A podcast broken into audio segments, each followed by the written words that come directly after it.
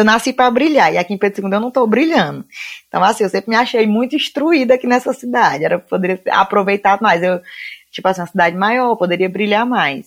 Então, assim, eu sempre tive aquela certeza de que Deus tinha um plano melhor para mim e eu não vinha para esse mundo com essa perninha aqui só para ser mais uma deficiente, bonitinha, não.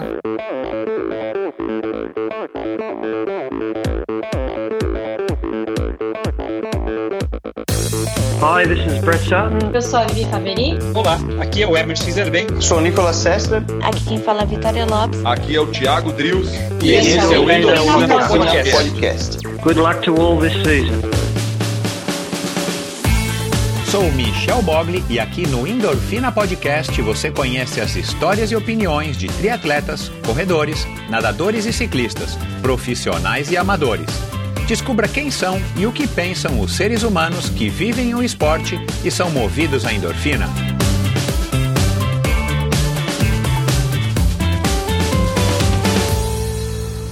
Olá, seja muito bem-vindo ao Endorfina Podcast. Esse e todos os episódios do Endorfina Podcast são editados pela produtora Pulsante. Siga arroba produtora Pulsante no Instagram para ficar por dentro das novidades do que rola no universo do podcasting. Bom, começando agora mais um episódio do Endorfina, um episódio bacana, como tem sido aí todos esses episódios, quer dizer, todos, né, os episódios de Endorfina, cada um aí à sua maneira, são histórias que merecem ser ouvidas, histórias que nos trazem inspiração e não é diferente, não foi diferente com esse episódio de hoje. A primeira eh, moradora natural de Pedro II, no interior do Piauí, a participar do Endorfina, e eu já havia dito isso no ano passado, e, e, e já disse isso acho que algumas vezes esse ano, os episódios do Endorfina que, que são esses episódios agora do começo do, do ano, foram todos gravados ainda em 2022, no finalzinho de 2022, e eu tive como meta aí trazer algumas pessoas de regiões completamente diferentes das regiões Normalmente, né, o, o, a, a, as, regi as regiões de onde vem a maioria dos meus convidados, e por razões óbvias, né, aqui na região sul-sudeste, onde a gente tem uma, uma concentração populacional muito maior, então, os mineiros, os paulistas, os cariocas têm uma assidu assiduidade muito maior aqui no endorfina por, raz por razões estatísticas. Porém, eu comecei o ano com uma cearense do interior do Ceará, Alana Kessia, que tem uma história incrível, se você não ouviu, vai lá e ouça. Uma ultramaratonista, mãe, é, mulher, claro, né? Uma, uma, se a Alana é mulher, mas que vem do interior do Ceará e se mostrou aí uma super corredora, uma ultra, uma ultra maratonista, inclusive da seleção brasileira de, de ultramaratonas. E aí na semana passada foi um episódio muito bacana com o Samuca, meu amigo lá do Esporte Clube Pinheiros, um quase cearense, mas ele é um piauiense, o primeiro piauiense a participar do Endorfina, e como eu brinquei, o primeiro piauiense a participar de Kona, que eu acho que é uma grande verdade. Ainda ninguém é, retrucou aqui essa brincadeira que eu fiz. E agora a segunda piauiense a participar do Endorfina, como eu disse aqui, lá de Pedro II, no interior do Piauí. Ela que é a Micaele Araújo, que eu conheci através de uma ação que eu fiz junto com o Strava, acho que foi em 2021, né, ou 2022, não me recordo e que me chamou a atenção, a hora que eu vi o depoimento dela aqui no, no próprio Endorfina, nessa nossa parceria, e, e, desde então eu tenho conversado com ela, a Rosana Fortes, que também já passou por aqui, me fez o, o, a gentileza de passar o contato da Micaele, aliás, muito obrigado, Rosana, aí pela ponte. E, e, desde então a gente tem conversado e finalmente deu para a gente gravar no finalzinho do ano passado. Ela que nasceu aí com uma uma perna mais curta do que a outra e que teve uma criação muito, muito interessante, uma maneira aí da mãe dela, uma perspicácia da mãe dela de estar tá criando ela né, da maneira mais natural possível, como ela deve e deveria todo mundo que nasce com alguma deficiência ou que é portadora de alguma deficiência é, ser tratado. E isso fez com que ela tivesse uma autoconfiança gigantesca. E aí vocês vão ver aqui toda a história. Ela acabou então ingressando no ciclismo. E sim, no ciclismo, mesmo tendo uma perna bem mais curta do que a outra. E desse ciclismo ela acabou aí então é, sendo convidada para integrar uma equipe e para competir profissionalmente, ou entre aspas, né, profissionalmente, e ela vai contar toda essa trajetória da infância dela, da vida dela, ela tem uma naturalidade super bacana é, com relação à situação dela, à, à, condição dela com a perna mais curta. Ela vai falar sobre a relação com a bike, como é que foi essa ascensão de uma, uma ciclista né, de, de grupos de pedal lá na cidade dela, até se tornar uma ciclista é, medalhista é, da seleção brasileira. É, na pista, ela que compete ainda de mountain bike, que participa de provas de mountain bike, ela que aprendeu a andar de moto antes de andar de bicicleta aos 13 anos de idade, enfim, uma, uma história muito legal com uma mulher muito autêntica. Você vai dar muita risada aqui, porque ela é super divertida, ela é super alto astral, ela, enfim, encara a vida de uma maneira que acho que todos nós deveríamos encarar, não à toa, por isso que ela está aqui no Endorfina, por isso que eu é, me interessei por ela, porque ela de fato tem uma história que é, inspira e, e, foi um dos episódios, acho que mais legais que eu, que eu gravei aqui no Endorfina até hoje. O sotaque dela, a gente brinca né, com o sotaque dela. Aliás, eu vou fazer aí uma recomendação ao longo do episódio para que você ouça um, um, um, podcast também lá da cidade dela, um podcast piauiense, um podcast lá de Pedro, Pedro II, que não é sobre esporte, mas já convidou a, a própria Micaele, foi aí onde eu peguei muitas informações a respeito dela. Um podcast muito bacana. E é isso. Vamos lá então para mais esse episódio. Antes, quero aqui lembrar para quem é novo aqui no Endorfina, para quem está chegando aqui no Endorfina, para quem é do Piauí, a minha audiência no Piauí, claro, não é gigantesca, né? São menos habitantes, mas é, eu espero que agora eu consiga cativar e chamar a atenção aí de vocês que estão me ouvindo aí, direto do Piauí, da terrinha. Eu, eu quero lembrar todo mundo que o endorfinabr.com é o meu site. Lá você pode ouvir todos os episódios. Se você não estiver ouvindo através de lá, você deve estar ouvindo através de um agregador de podcasts. Então, Vá lá agora no botãozinho de mais, no botãozinho de seguir, de assinar, enfim, e clique nesse botão. Você vai estar ajudando não somente ao Endorfina, mas você vai estar ajudando outras pessoas a estarem é, descobrindo histórias espetaculares como essa aqui da Micaele de hoje, como a da semana passada do Samuca, ou né, todas as outras, ou do, da semana da, semana, da primeira semana do mês, o primeiro episódio do mês com a Alana, e, e você vai estar ajudando então é, é, essas pessoas a estarem descobrindo essas histórias e descobrindo endorfina de uma maneira geral. Não se esqueça que lá também você encontra o link para o meu canal no YouTube, onde você vai poder assistir essa conversa é, integralmente ou em trechos. Lá você também encontra um link para o meu perfil no Instagram. Aliás, vai lá agora no Instagram, Siga o Endorfina para você ficar sabendo aí também dos convidados, ver fotos curiosas, ver legendas interessantes a respeito de cada um dos meus convidados. E lá também no meu canal, no meu, é, meu, meu site, perdão, endorfinabr.com, você pode assinar a newsletter semanal, você pode se informar a respeito do Endorfina ao vivo e você pode é, contribuir financeiramente com esse projeto. Esse projeto é um projeto independente e toda ajuda vem muito bem-vinda, vai ser muito agradecida. Eu vou ficar muito agradecido de qualquer ajuda e a partir já de 20 reais por mês ou o equivalente hoje a cinco reais por episódio, né? É um valor bem simbólico, você vai estar fazendo uma enorme diferença. Então, vá lá, endorfinabr.com e me siga no Instagram e me siga no seu agregador de podcasts de preferência. Vamos lá então para essa conversa espetacular, mais um episódio histórico aqui nesses seis anos de endorfina. Afinal de contas, quem é que não gosta de uma boa história, não é? Minha convidada de hoje nasceu a 200 quilômetros da capital Teresina, na pequena Pedro II, conhecida como a Suíça piauiense. Nascida com a malformação congênita do fêmur curto, sempre foi muito ativa e danada. Viveu uma infância e adolescência completamente normais, brincando e praticando esportes como as outras crianças. A bicicleta, como meio de transporte, fez parte da sua rotina desde muito jovem, até que aprendeu a pilotar motos quando tinha 13 anos de idade. Como pedalava com uma perna só, achou que seria melhor poupá-la e passou então a usar apenas a motocicleta. Anos depois, durante a pandemia, decidiu voltar a pedalar para manter-se sã e saudável. Com o apoio de um amigo, foi se desenvolvendo como ciclista e enfrentando desafios cada vez mais difíceis com a sua mountain bike. O ciclismo entrou em sua vida na hora certa, segundo ela, como um presente muito natural e extrovertida, para ela as portas sempre se abriram com facilidade. Durante um ano ela pedalou bastante e foi mostrando sua rotina no Instagram. O sucesso das suas postagens acabou atraindo a atenção de um treinador que a convidou para ingressar no ciclismo de estrada e se propôs a orientá-la.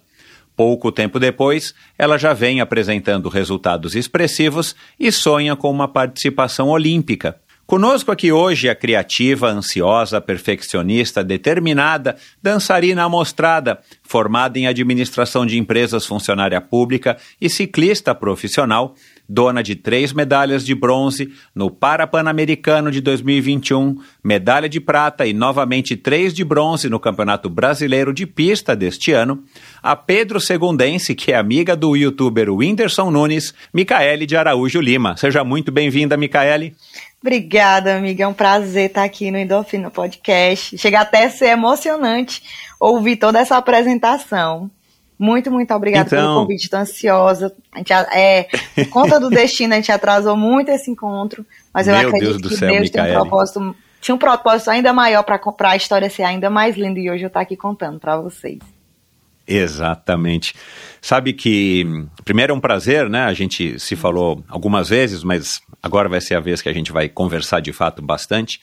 Mas é, eu tenho acreditado muito nisso, que tem alguns convidados que, por questões de agenda mesmo e, Uhum. e tal, a gente demora, desde a primeira vez que a gente conversa até a gente gravar, demora. E, tem convidados que já demoraram tipo dois anos, sabe? Nossa. Com você não foi tanto, né? Mas foi um, né? É, é, então, é, o- é o que eu digo. Eu acho que é, por algum motivo acaba sendo melhor, porque já aconteceram mais coisas na vida de vocês convidados. E, e aí a gente acaba tendo um pouco mais de assunto para Uhum. falar e tudo mais, fica é, mais rica a conversa. Com certeza. É, mas antes da gente ingressar no, no, no assunto, não vamos falar aqui de Whindersson Nunes, né? Que é Ah. outro piauiense super famoso. Você é a segunda piauiense mais famosa, é? Não, oh, Atrás do Whindersson dera. Nunes? Ai, quem me dera, quem me dera ser mesmo amiga do Whindersson. Eu sempre dizia, sou muito, muito fã dele. Ele tem uma história de vida que inspira muito, né? E é como Pois eu disse é. pra ele, é, ele, ele saiu do interior do Piauí e conquistou o mundo. E assim. Cara, eu fui ver onde é que ele nasceu, em Palmeira da, do Piauí. É longe, mas é muito longe, cara. longe, muito longe. É, é em Bom Jesus, muito longe, mais longe do que aqui Pedro II, né? Então, assim, a Então, realidade você tá pertinho, dele. É. Pois é, a realidade dele é muito parecida com a nossa, né? Então, assim, se ele conquistou o mundo, mostra pra gente que também dá pra gente conquistar. E a meta, eu sempre dizia, a minha meta é ser tão famosa a ponto de o Whindersson Nunes saber que tem uma deficiente lá do- da cidade dele, do interior dele, que se inspira nele. E aí eu gravei um vídeo, marquei ele, marquei a música dele, chegou até ele o vídeo, e Deus foi tão maravilhoso que ele preparou tudo. E com poucos dias ia ter um show dele aqui em Teresina, né? E aí, Uhum. ó, eu parti e fui. E aí, quando eu cheguei, que, que assim, eu, eu queria, eu, eu queria, já tinha tirado várias fotos com ele, tudo, sempre quando tinha shows eu ia lá e tal. Mas ele, muita gente ele não ia lembrar, né? E aí, quando eu entrei, Nossa que ele. Senhora, é. Aí quando eu entrei, que ele falou, você que é a moça da bicicleta, aí pronto, desabei. Já, já, já não senti a perna esquerda, né? Aí já não senti a perna direita também mais. Chorei. E aí contei pra ele que eu era, sou muito fã, muito fã mesmo dele. E assim como ele conquistou, saiu do interior do Piauí para conquistar o mundo, meu sonho também é conquistar. Cara, espetacular. Esse começo já, já, já valeu, já valeu a conversa. É, mas vamos lá. É, e tem muito disso no Nordeste, né? O ouvinte já mais atento aí do Endorfina sabe, eu tenho uma relação muito especial exatamente com essa parte onde você tá. Eu morei em Fortaleza, que mais ou menos perto Aham. daí, né? Para os nossos padrões de Brasil. E morei 10 anos e, e eu acabei desenvolvendo, então, um- uma partezinha aqui do meu coração que ficou lá no Ceará e eu tenho um apreço muito grande pelo nordestino de uma maneira geral, porque com raríssimas, raríssimas exceções em 10 anos, eu conheci quase que só pessoas é, bacanas e alto astral e, e legais como você, porque eu já tô achando que eu te conheço, porque eu te falei Nossa, aqui antes de começar a ótimo. gravação, né? Eu ouvi três vezes o Dotocast, muito que é um bom. podcast aí de Pedro II, já tem podcast em Pedro II. Descobri que também tem beach tênis em Pedro II. Sim, chegou né? agora, muito bom também. Olha lá, são duas, são duas febres é, brasileiras, pelo menos hoje em dia, e tem até um, um, um podcast, vou colocar o link no post do episódio de hoje para que as pessoas conheçam o trabalho aí do João Paulo, que é muito Olha bacana, já legal, recomendo. Muito bom, muito bom, agradeço. Mas eu adorei a conversa de vocês pelo fato de eu estar né, ali de escuta numa conversa de dois piauienses. E o bom é que ele É. puxa pro lado do nordestino mesmo, que ele bota o doutor, porque aqui advogado é Não, doutor, olha, né? cara. é- Aqui tem o curso de, de, de advocacia. É doutor, pessoal, de doutor, de doutor, É, porque ele é um advogado, não é? Exatamente. Aí ele escreve E mesmo aí chama Doutorcast. E aí é mais É. voltado mesmo para essa questão dos nordestinos, né? Daqui, as culturas. É tão tal que a conversa lá, né? O vocabulário é, tinha que ter, tinha que ter a, a- legenda, a Tem, tradução. tem que porque, pôr legenda. porque não dá para entender, não. A gente tem o nosso próprio idioma, né? Aqui o piauiês é, Exato. é mais complicado, mas dá para entender. E assim, o nordestino é como você disse mesmo, é aquela coisa, é calorosa, é todo mundo, assim, pessoas fortes, determinadas, e por onde a gente passa, a gente Pois deixa é. a nossa marca. Pois é, pois é. E, enfim, então eu estou bastante contente de ter finalmente, estar finalmente sentando com você aqui agora para bater esse papo. E, e que história é essa de Suíça piauiense? Não é, rapaz. Né? Graças a Deus, aqui Pedro II, ele é abençoado de pegar a Serra da Ibiapaba, ali do Ceará, do ladinho. A, cidade, a Pedro II é Uhum. fronteira com, com o Ceará. E aí Exato, Pedro II, ele tem essa sorte de ser uma, uma cidade serrana. Então aqui assim, a gente tem um clima bem agradável, muito bom mesmo. 22 graus, né? Aqui então pra gente é frio. 22 é, é tá todo mundo de agasalho, tremendo os queixos né? Então, assim, aí pegou essa Suíça piauiense, porque tem esse clima ameno. Então, aqui a gente também, Entendi. Pedro II, a gente tem muita montanha. Então, os ciclistas daqui, eles também são ciclistas bem fortes, porque não tem um terreno, não tem, não tem aqui um, um, um treino que a gente vai fazer que seja plano. Todos eles, eles têm altimetriazinha boa. Mas a, a, a Serra dos Matões faz parte aí desse, Sim. desse- dessa, dessa, dessa serra que você disse agora aí que, vai que vai também sim, pro, da Serra da pro Ceará? Ibiapaba. Sim, é. Da ela Ibiapaba. É pertezinha. É o gritador, Uhum. né? E a gente consegue ver Nossa, o Morro lá. do Gritador é bonito, eu já vi umas Lindo. fotos na internet, hein? é um Nossa, canyon, né, de uns 280, 300 metros. Isso, lá, e lá embaixo tem várias cachoeiras, então aqui para Pedro II a gente é muito agraciado com essa parte de altimetria, e por isso pegou o, a Suíça piauiense. Ali no gritador, né, quando ele começa mesmo no inverno, fica aquela cruviana, a gente não consegue ver aquele mirante, de tanto Uhum. aquela partezinha branca que fica, muito lindo.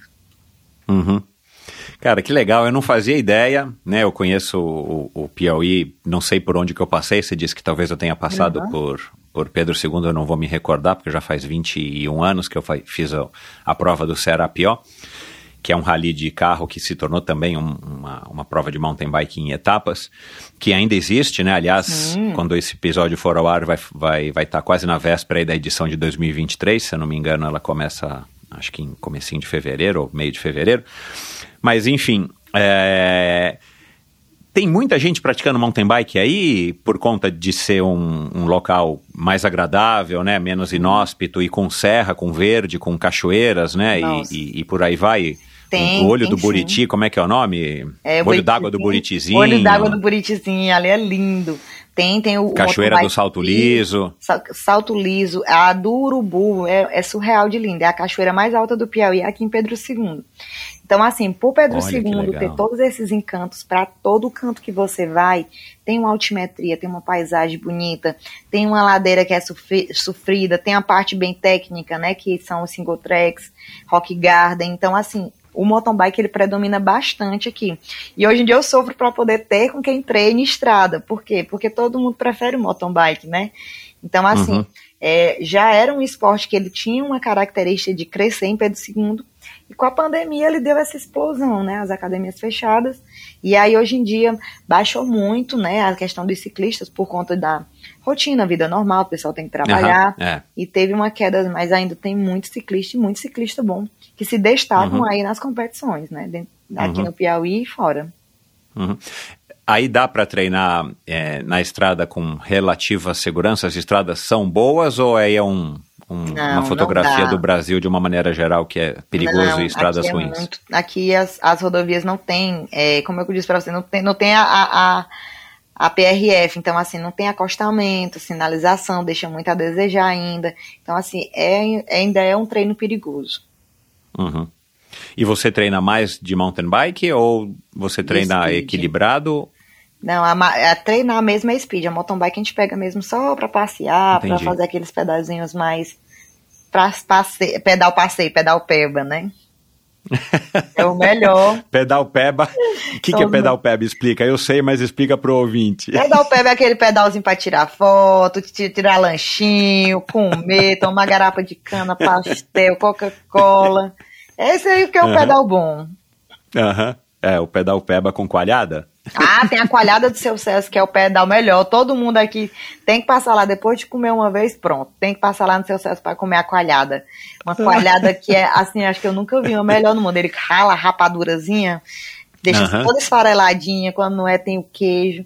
E aqui para Pedro como eu disse, todo lugar tem um encanto. Aí tem a, o tempo dos caju, tempo da siriguela, tempo das pitombas, tempo do milho. Então, cada volta no MTB é em um lugar diferente para poder Que legal. Ai, é muito gostoso, é muito, muito gostoso. Então, e, e- e- e- eu, né, ouvindo você conversar lá no DotoCast e tal, cara, tem, um, tem bastante provas aí, né? Não especificamente em Pedro II, mas eu, já- eu já descobri que tem tantos de ultramaratonas Sim. quanto de, de, de provas de mountain bike, tem bastante aí Nossa, por aí, né? tem, Isso é legal. Tem, tem o Imperador Reis, que é a prova de Pedro II, que participa da Copa Norte. Da Copa Norte é o campeonato. E uma das etapas da Copa Norte é aqui em Pedro II com a Imperador Reis. Pedro II, por ter uma altimetria privile- privilegiada, se destaca bastante. E a Claro, Copa então. Norte, né, ela se divide em todo o norte do estado. Então, quando é para Parnaíba, eles colocam o quê? Mais terra. Quando é para a parte mais areia, quer dizer, quando é para a parte lá de Barras, José de Freitas, já são mais os estradão, então já é aquelas corridas mais rápidas. Uhum. Então a gente consegue direcionar todos os ciclistas para todos os polos e terrenos diferentes nesse campeonato do Copa Norte. Aí tem o Piauiense, que o Piauiense ele já roda logo todo o Piauí, todinho. Copa Norte é mais só no norte do estado. E também Uhum. tem as provas de estradas, né? Que eu ainda não Uhum. conheço, ainda não participei. Mas algumas Uhum. etapas do Piauiense já participei, Copa Norte também, participei muito, muito, muito bom. Cara, que legal. A gente tem, infelizmente, essa, essa impressão, né, de que aqui acontece muita coisa, e acontece, mas Uhum. que em outros lugares do Brasil, principalmente em lugares bem distantes como o Piauí, a gente acha, eu pelo menos achava que não, não, não tinha tanta coisa acontecendo, mas eu Não, chocado com a quantidade de eventos. E que legal, né, Micaele? Porque eu vou te falar, eu saí daí, do, do Nordeste, em 2010. Uhum. Faz muitos anos, 2011, perdão. Aham. Saí em 2011. É, não tinha tanto, viu? Naquela época não, Não, tinha tanto. não assim, não que eu, não que eu soubesse, porque você vê, o Serapió era uma prova grande, a gente tinha Meu essa oportunidade Deus. de fazer. E eu não sabia que tinha outras, pelo menos eu não sabia que tinha outras, se, se havia outras provas. Que legal que a coisa pelo menos está crescendo aí, né? Sim, mas isso vem melhorando com os anos, como eu posso te dizer. Quando passava o Serapió aqui, meu Deus do céu, parecia assim uma cor de outro mundo. Aqueles carros, aquelas motos, as bicicletas. Era assim, era algo que mexia com toda a cidade que a gente ia mesmo sair de casa para ir lá prestigiar o evento. Porque era É, algo então, que, que ninguém tinha visto, ninguém tinha costume de ver um rally passando aqui na cidade da gente, o pessoal vive, é, fazendo aquele esporte, fazendo essas corridas. Então, assim, é algo que é novo pra gente. É tão tal que eu sofro muito hoje em dia para me tornar um atleta. Por quê? Porque é pra minha realidade viver do esporte, tirar um tempo do que era para me estar trabalhando, tá me dedicando aos treinos, é complicado, por quê? Porque a minha cultura não foi, eu não fui criada para pensar nisso. E agora assim, a gente É. está tentando se reformular para isso. E que é como você disse, que bom que hoje em dia a gente tem essa oportunidade, por isso que eu incentivo tantas pessoas a participarem das das provas, né? Porque é algo que realmente merece ter esse esse, esse pessoal participando, porque é um evento que eu, há um tempo atrás a gente não tinha oportunidade. E hoje em dia a gente tem, por, e algumas pessoas por medo de não completar, de não conseguir, não querem participar, não ter um bom, um bom resultado. E aí não, e é participando que você vai podendo crescer.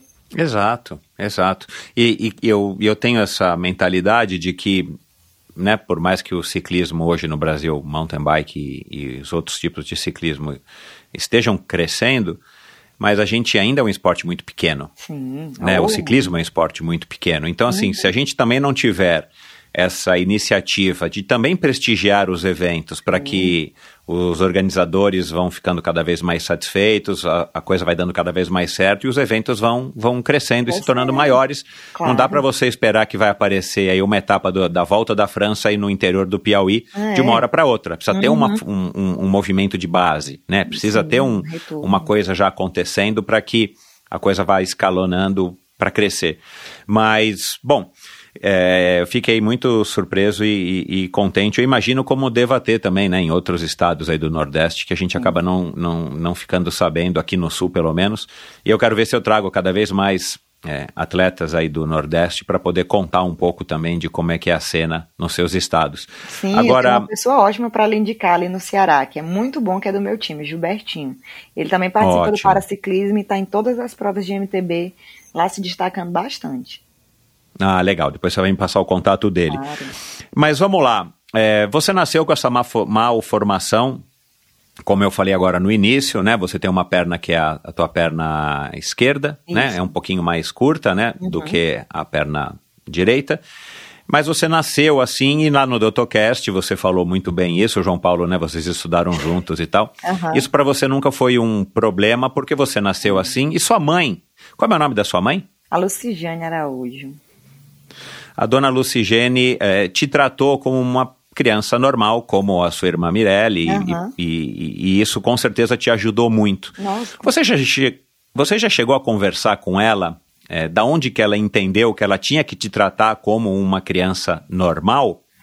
Sim, conversar não. Porque mas... isso, isso não é fácil, né? Você não é mãe não. ainda, mas assim, a gente quando nasce o filho, a gente fica, né, aquele negócio de, de querer proteger, de querer, ah, minha filha não pode ser xingada, ela não uhum. pode cair, ela não pode se machucar, que é um instinto dos pais, mas que acaba muitas vezes prejudicando os próprios filhos, né? Uhum. Nesse caso, a tua mãe não teve, se teve esse instinto, ela conseguiu controlar. Ai, tadinha, ela tá aqui com uma perninha não. que não, que não anda. Que... Quer dizer, como é que tua mãe teve essa iluminação de te tratar dessa maneira para que você crescesse uma mulher bem resolvida como você é? A minha mãe, ela sempre foi uma mulher muito sábia e logo também muito, muito, muito humilde, né? De todas as irmãs da, da mãe, ela é a que, assim, mais bem sucedida na nossa realidade, né? Professora, formada, uhum. duas formações. Então, ela sabia que para a gente crescer na vida, a gente tinha que ralar, né? Então, assim, ela desde pequena, ela correu atrás do sonho dela e acredito que, assim, para quando teve o desafio de ter uma pessoa com deficiência, não seria diferente. E aí me tratou sempre como uma pessoa normal, porque ela sabia que estava me criando para o mundo. E hoje em dia isso reflete muito bem. Eu consigo sair para qualquer lugar desse Brasil sem ter medo de nada, porque ela me criou justamente para isso. Se ela tivesse me criado super protegida, eu acho que ela já tinha, acho que ela já sabia que eu estava predestinada para brilhar nesse mundo todo. E aí já me preparou desde pequena. É, eu consigo visualizar direitinho as nossas dificuldades quando era no começo, para viajar, para correr atrás de prótese, para ter uma vida melhor. Hoje em dia eu vejo direitinho que eu preciso me dedicar mais para me poder ter uma vida melhor futuramente. E ela assim, ela, eu até digo que ela, ela deveria ter me protegido mais um pouquinho, mas não, ela botou mesmo foi para lascar em mim desde pequena. E aí hoje em dia, graças a Deus, eu sou essa pessoa desenrolada do jeito que eu sou. Cara, isso é um, isso é um privilégio, né? E muitas é, vezes eu ouvi você falando lá no DoutorCast isso, né? Que sorte que isso, né? Mesmo quando dá errado, dá certo, né? Você é uma pessoa super positiva, otimista. Quer dizer, é, você acha que, que pela sua mãe, pelo exemplo da sua mãe, ou pelo exemplo do seu pai, ou mesmo você aí se comparando um pouco com a Mirelle, vocês têm esse jeito dentro da família de vocês também de serem mais extrovertidos e, e mais otimistas, talvez? Com certeza. Porque isso também é outro privilégio, né? Nossa, sim. E eu uso muito disso, eu uso muito da criação que a mãe me deu para inspirar outras pessoas, para falar para os pais, né, que quando tem a notícia que vem uma pessoa com deficiência, que ela vem com uma condição que a pessoa vai ter que ter um pouco mais de atenção, ter aquele medo e ter essa questão da superproteção. E como a mãe me criou sem uma referência, como eu cresci sem uma referência, né, eu hoje em dia uso as redes sociais para isso, para mostrar que a gente consegue sim é, ter uma vida normal e vencer esse mundão aí, conquistar o que a gente quiser, né? Então, e assim, e o otimismo, ter a certeza disso, realmente dá uma força e segurança pra gente, de que realmente as coisas vão dar certo. E é como você disse, uhum. isso aí é um privilégio também pra gente ter essa mentalidade de acreditar que dá certo e realmente as coisas, quando a gente acredita, quando a gente corre atrás, tudo dá certo, sem fazer corpo mole, as coisas, as portas se abrem. Uhum. E, e me fala um pouco da tua infância aí em Pedro II, né? Nossa. É, eu já falei aqui que você teve uma infância normal, porque você disse isso, Sim. mas era uma infância que você vivia na rua, vivia aprontando, você teve contato com alguma outra modalidade esportiva, além de andar de bicicleta, que nas cidades do interior do Brasil, como um Aham. todo, a bicicleta é de fato um meio de É locomoção. cultura. Como é que foi a tua relação com os esportes na escola? Sempre muito ativa, né? Desde pequena recreação, não admitia me tirarem para me botar no banco. Então, assim, vôlei eu conseguia me, me destacar também muito bem. É, questão de bola, essas coisas, bicicleta. Fui uma criança sempre assim, bem criança raiz mesmo, né? Ah, a mãe Uhum. só andava querendo pegar cipó pra me bater, porque eu era muito danada, e aqui é cultural, não porque a mãe tava me espancando, não, pelo amor de Deus. Mas sempre a gente deu uma atençãozinha a mais, né? Então, assim, sempre fui muito ativa e ainda consegui, ainda na modalidade do vôlei, me destacar. Mas sempre fui mesmo pro lado da musculação. A musculação, Uhum. desde assim, adolescência até a bicicleta, até hoje em dia, é a modalidade que, de esporte que eu consegui me destacar mais do que o ciclismo. Uhum. Você foi para musculação por questões de dar uma fortalecida na tua coluna e tudo mais, e, e- e, claro, né, preparar a outra perna, porque é a perna com a qual você se locomove.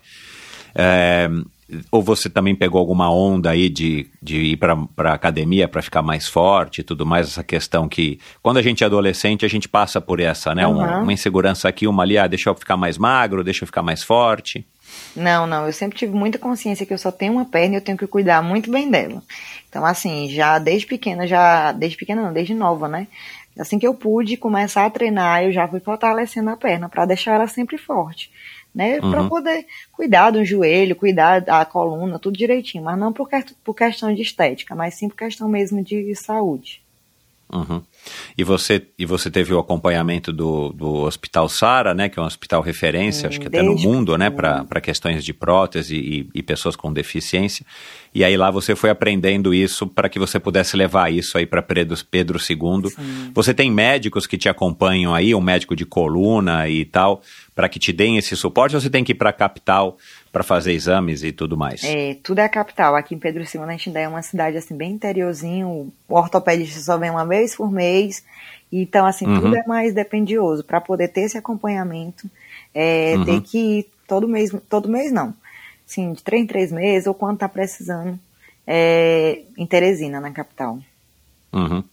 Você não, não, não- tem piscina aí em Pedro II? Tem, tem sim. E você não teve interesse em nadar ou, ou não foi uma coisa recomendada? Porque dá a impressão que por conta da coluna, né, eu não entendo nada, eu só estou aqui refletindo.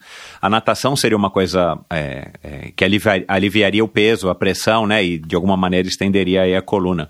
Mas aqui natação nem existe, assim, não existe as piscinas, mas não um, esporte natação. Não para nadar. gente aprende Entendi. a nadar mesmo aqui é no- nos rios, nas cachoeiras, na, na barragem mesmo. Não tem aquela coisa de aprender, a- a- a- Ah, vou tá. entrar para me aprender. Aham, tá bom, entendi.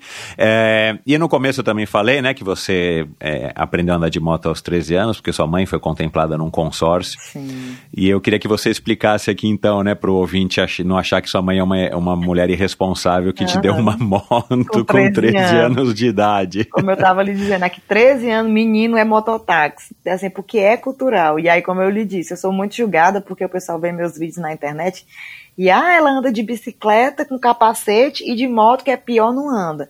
Mas aqui o cultural, se eu pegar um capacete e sair de moto, todo mundo vai mangar, né? O mangar. Hum, Vai mangá, rir da é, minha explica cara. o que é mangá, tira sarro. É, vai rir da minha cara, é louca.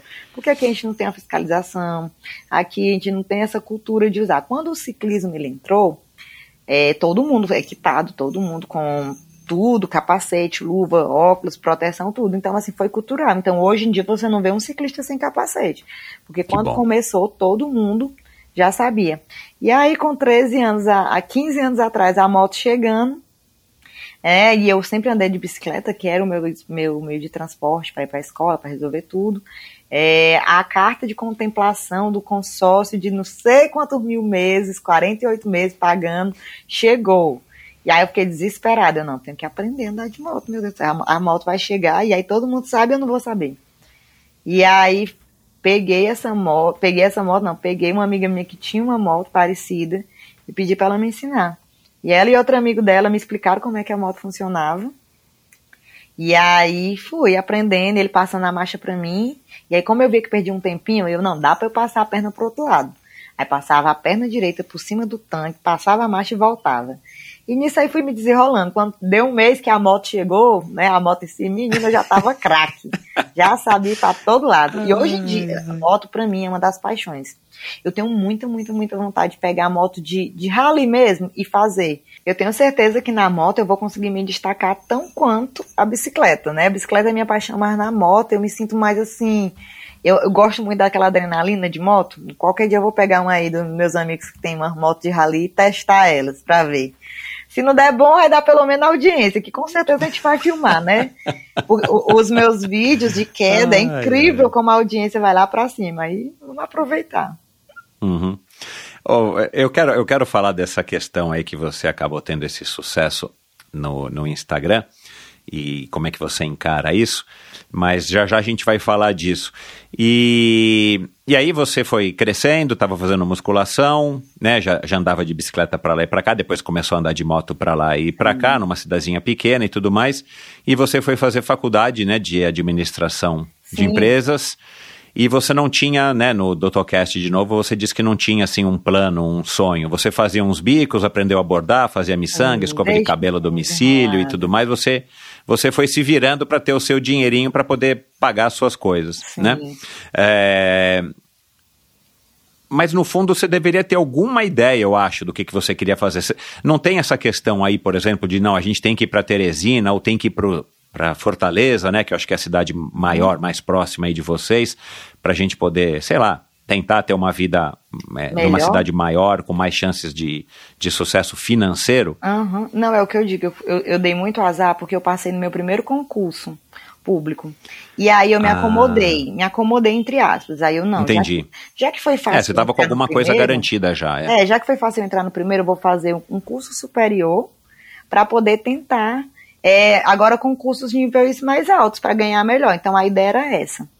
Uhum. Passei no concurso, comecei a pagar a faculdade, e aí quando eu terminar a faculdade eu vou começar a fazer concursos que paguem um pouco melhor. Mas assim, sair de, de Pedro II nunca eu imaginei, não.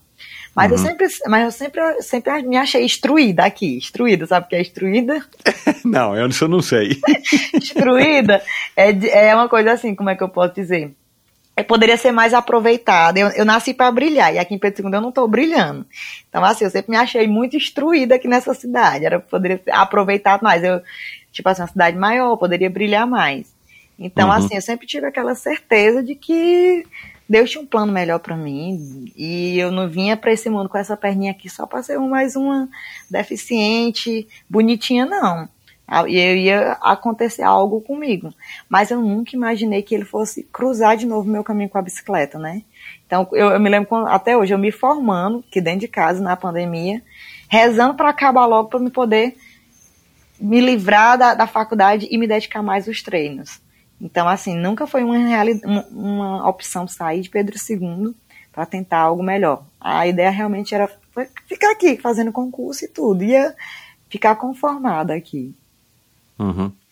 E, e, e, assim, eu acho que é, não, não tem certo e não tem errado, né, Micaele? Eu vejo as pessoas, por exemplo, como você, que são de uma cidade pequena, é, eu vejo com uma certa inveja boa, porque assim, a hora que a gente acostuma com uma cidade como São Paulo, que tem uhum. tudo de bom e do melhor, é, é difícil a gente largar. Uhum. Mas a gente paga um preço muito caro para ter, Nossa. vai, sei lá, uma estrutura melhor, um conforto Nossa. maior, uhum. né? E, e, às vezes eu me pego conversando com a minha esposa, por exemplo, ah, a gente quer fazer um programa X, vai ter uma peça de teatro, uma exposição que não vai ter em Pedro II, mas cara, assim, dá desânimo de ir porque são filas quilométricas, oh. ou você vai pagar um preço absurdo, ou você não encontra o ingresso, que agora é tudo ingresso online, você não tem ingresso para quando você pode ir. Aí você fica nessa dúvida, né? Tipo, puxa, cara, eu tenho tudo à disposição, mas é complicado de fazer tudo. Uhum. E talvez se eu morasse numa cidadezinha menor, eu não ia ter tudo isso à disposição, mas eu ia ter mais segurança, mais tranquilidade, menos poluição, menos estresse, oh. menos trânsito, menos caos. E né? aqui, então, como ele disse, é uma cidadezinha pequena, então a qualidade de vida daqui é muito é. grande. Um salário, um é. salário mínimo, não. Você um salário mínimo você consegue viver bem, se você não tiver outra boca para dar, dar de comer, né? Tipo, para mim. Uhum. Mas assim, você, pode- você ganhando assim dois salários mínimos numa cidade como Pedro II, você consegue viver muito bem. Temos escolas boas, temos uma qualidade de vida, a gente pode sentar na calçada e conversar sem ter medo de Olha ter isso. assalto. É uma cidade muito, muito, muito tranquila. Então, assim, é como você diz, aí quando a gente vai para São Paulo, eu estava até dizendo, eu quase perdi o voo. Por quê? Porque eu não calculei o trânsito. Que aqui para mim é uma realidade Duro, que eu não, não tenho, eu não tenho costume de imaginar que vou passar duas horas de trânsito. Duas horas eu imagino estar daqui para Teresina, né? A estrada. É verdade. Mas não imagino que vou ficar duas horas para ir de, de 15, de 10 quilômetros para o outro, uma coisa assim, né? Exato. Então, assim, é são realidades bem diferentes, que é um preço que cada um paga, né? Como você mesmo disse. É. É.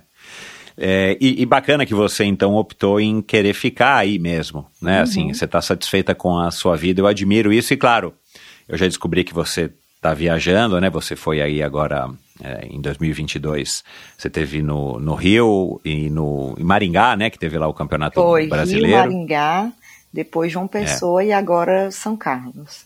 Olha lá. Então, muito bacana, né, cara? Você poder morar aí, ter a sua qualidade de vida e quando tem as competições você viaja e vai conhecer esse, esse mundão. É, É, Mas assim, se eu pudesse morar assim hoje em dia no sul, com certeza eu já seria um atleta mais um atleta mais é, um atleta de verdade, né? Ia Uhum. me dedicar bastante, porque aqui no Nordeste nós não temos uma pista pra gente treinar. Então, assim, no Campeonato Brasileiro de Pista, quando eu consegui a medalha de prata, pra mim foi assim uma vitória como se eu tivesse conseguido a medalha de ouro. Porque Claro, eu sei a minha realidade. Eu sei que eu subi numa pista em Maringá, numa competição.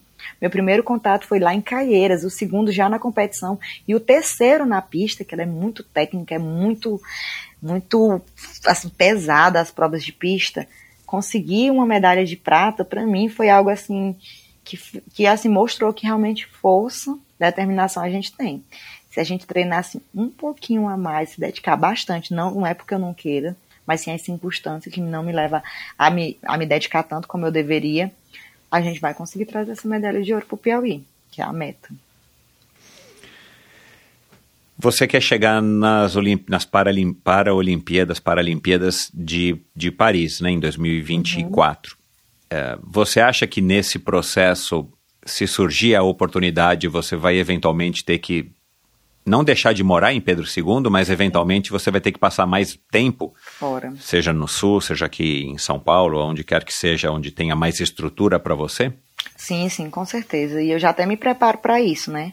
É, porque assim, tem que ter uma dedicação a mais, tem que ter um solo mais adequado, tem que ter acompanhamentos mais adequados, que aqui, por morar numa cidade pequena, deixam muito a desejar. Né? Então, assim, são Uhum. sacrifícios que precisam ser feitos para a gente poder alcançar o objetivo da gente. Uhum. É, faz parte, né? E você, pelo jeito, não está medindo esforços para conseguir isso. E, e o que que, assim, você...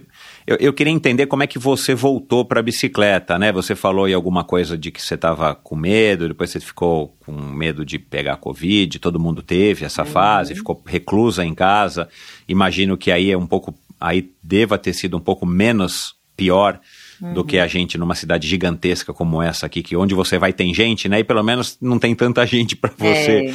nem, nem espalhar o Covid, nem pegar o Covid. Mas enfim, eu queria que você falasse um pouco de como é que foi essa, essa questão e, e o que, que você procurou de, de volta na bicicleta durante a pandemia que acabou levando a, a, aonde você já chegou hoje aí no paraciclismo. Sim. É, aí eu comecei a pedalar, né? Comecei, comecei com a moto, quer dizer, e deixei a bicicleta de mão. Quando. Deixei de mão. Dá pra entender? Deixei de mão? Dá, dá, dá, dá, dá. Deixei ela de lado, a bicicleta um pouquinho de lado. E aí, quando foi em 2017, eu comecei novamente a pedalar, né? Só que uma bicicletinha muito, muito, muito é, raiz, a Monarch Zona que tinha, só sem É. passar marcha nem nada. E aí já estava pedalando até bem com uma amiga minha, só pela cidade mesmo, e aí passei na faculdade. Quando eu passei para a faculdade, não tinha como conciliar, né? Essas voltinhas e, a, e o trabalho e tudo. Então, e a mas essas voltinhas eram o quê? Você, você passava duas, três, quatro horas pedalando fora da cidade ou... Não, ou- não, só pedalando mesmo pela cidade, porque assim, quando eu passei para a faculdade, aqui em Pedro II ela não tem uma faculdade. Então eu estudava na cidade de Piripiri, que são 48 quilômetros daqui para lá. Aham. Então a gente tinha que sair de casa às 5 e meia e Entendi. voltava 11 horas. E aí, então, assim, tinha os trabalhos da faculdade, tinha um trabalho que Claro, tinha que claro. trabalhar. É, é te Então, assim, toma tinha tempo. tempo. aham. Aí deixei a bicicleta. Pandemia, né? Que aí fechou tudo, não tinha aula, não tinha trabalho. Fechou a academia, eu fiquei com crise de ansiedade muito grande, aquele bombardeio de informações, Horrível. aquele Foi medo, horrível. aquela foi mesmo assim, algo, a, a- a gente passa, a gente nem acredita, né? Que a gente viveu tudo aquilo, parece um- Caramba, cena- é. parece mentira. E Exato, aí a é. bicicleta realmente foi um refúgio, que eu fui pedalando para abrir a mente, exercitar o corpo, contato com a natureza. Nunca imaginei na minha vida que ia se tornar, que hoje eu ia estar aqui no Endorfina contando a minha história através daquele dia que eu subi na bicicleta para poder, sem pretensão nenhuma, né? Então, assim, comecei mesmo por brincadeira e hoje em dia a bicicleta é a minha vida. O- você pedalando lá nos seus pedazinhos Peba com as, suas, com as suas amigas ali em 2017, 2018, ninguém percebia que, tipo, chegava uma, uma rampa, uma subida, você tinha mais capacidade, ou que você gostava mais, ou que você queria pedalar mais? Você já tinha esse diferencial Já. dessa relação bacana com a bicicleta? Já, já tinha. Então, tal que um amigo meu, que hoje em dia é meu fisioterapeuta, ele sempre dizia, ele, Micaele, era pra tu ter era nessas Paralimpíadas aí, não sei o quê. Já havia uma força, né? A gente não imaginava que seria a bicicleta, mas ele sempre dizia, Micaele, tenta alguma coisa. Só que, como eu disse, né? Aqui é uma realidade muito diferente, né? Então, tal que quando surgiu o convite, meu técnico vi falando as propostas, e aquilo. Eu pensei, penso que eu sou é doido, ele quer me raptar, quer vender meus órgãos, ele quer. Era tão assim, tão, surre- tão surreal que eu, eu, eu, eu penso que eu sou é besta, me contando essas histórias aí. Aí eu, eu até contei pra ele o tempo desse, pessoalmente, eu, eu, Cláudio, eu jurava que você queria me raptar, pensava que você era uma pessoa ruim, contando tanta coisa, tanta coisa que poderia mudar de vida e assim, que é uma realidade muito grande. Então, já em 2017, já o pessoal percebia que dava pra pegar, pra não instruir a Micaela, minha palavra, a- aquela danação, aquela energia toda, aquela coisa que desde pequena todo mundo, se você subir ali o açude e perguntar pela Micaela, eles vão contar que a Micaela é uma menina danada, é isso, é aquilo, é muita força, muito determinada, faz tudo muito bem feito. Então, assim, eles viam que tinha um potencial, já desde Uhum. sempre. Uhum. E aí você, vol- aí você voltou a ter contato com a bicicleta por causa da pandemia, começou a pedalar e você começou a, a- fazer vídeos e a postar, né? Já foi nessa época que você já estava fazendo os, os vídeos das dancinhas? Não, eu, eu- como eu disse, eu sempre fui muito apresentada, né? Sabe que é apresentada? Amostrada. Não- Amostrada, exibida. Ah, exibida, pronto, é a palavra. Sempre fui muito apresentada. E aí, juntando uma coisa com a outra, né? O Instagram, ele teve aquele boom na, na, na- internet em si, né? Teve o boom na, na pandemia. E aí, a- sempre a gente gostava de fazer as fotinhas. E aí, mostro, sempre gostei muito de mostrar a minha perna, que é a minha marca, eu, se- eu sempre digo. Não gosto de usar roupa longa para não mostrar. Então, assim, quando o pessoal viu uma mulher só com a perna fazendo MTB, explodiu. E aí, nisso que explodiu, o Instagram começou a crescer também. E aí, eu, como sempre, muito amostrada, vi a Pipia, né, fazendo as- os vídeos da dancinha. Sempre gostei também muito de dançar. Vi a Pipia fazendo vídeo das bicicletas, soltando as mãos. Aí eu, ah, eu vou fazer também, né? Se ela. aí derrubei a pobre da Pipi, a Pipi soltando as mãos, aí eu, eu vou até desafiar ela qualquer dia pra ela fazer só com a perna, pedalando, dançando, só com a perna. E aí, pronto, foi duas coisas que Ai, juntou: o MTB com a dancinha, com a internet a bicicleta, pronto. Aí foi esse sucesso todo que hoje em dia. E foi aí que o Cláudio descobriu você. O Cláudio. olha, você perguntou pra ele como? Quem que foi que mostrou Foi, ele? foi uma pessoa encaminhou. Foi um pedal que a gente foi fazer. Deus prepara tudo, tudo, tudo, tudo. Eu me lembro como hoje. A meta da, a minha meta era chegar até o gritador, né? Que é um, tem uma altimetria grande, né? Distante, três ladeiras para poder ir lá e voltar, duas para ir, uma para voltar.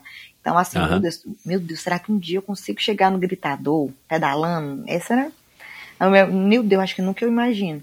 E aí um dia a gente saiu de Pedro II, 5 e meia da manhã, e chegamos lá no gritador, era aquele pôr do sol, aque- o nascer do sol, a cor mais linda naquele mirante, e algo assim mesmo de muita, muita, muita gratidão. Aí eu fui e tirei uma foto levantando a bicicleta, E aí ficou muito bonita a foto, né? Uma pessoa só com É, eu sei qual é essa foto, tá no teu Instagram. Exatamente, bem- uma das minhas fotos preferidas. E aí ela tomou uma repercussão que eu nunca imaginei na minha, na minha vida. Muita gente compartilhando, me marcando. E uma pessoa encaminhou pro Cláudio essa foto. E aí, a partir daí, a gente começou a conversar. Que foi a primeira conversa, que eu achei que ele tava querendo me raptar e tudo. Mas Deus preparou tudo muito bem feito.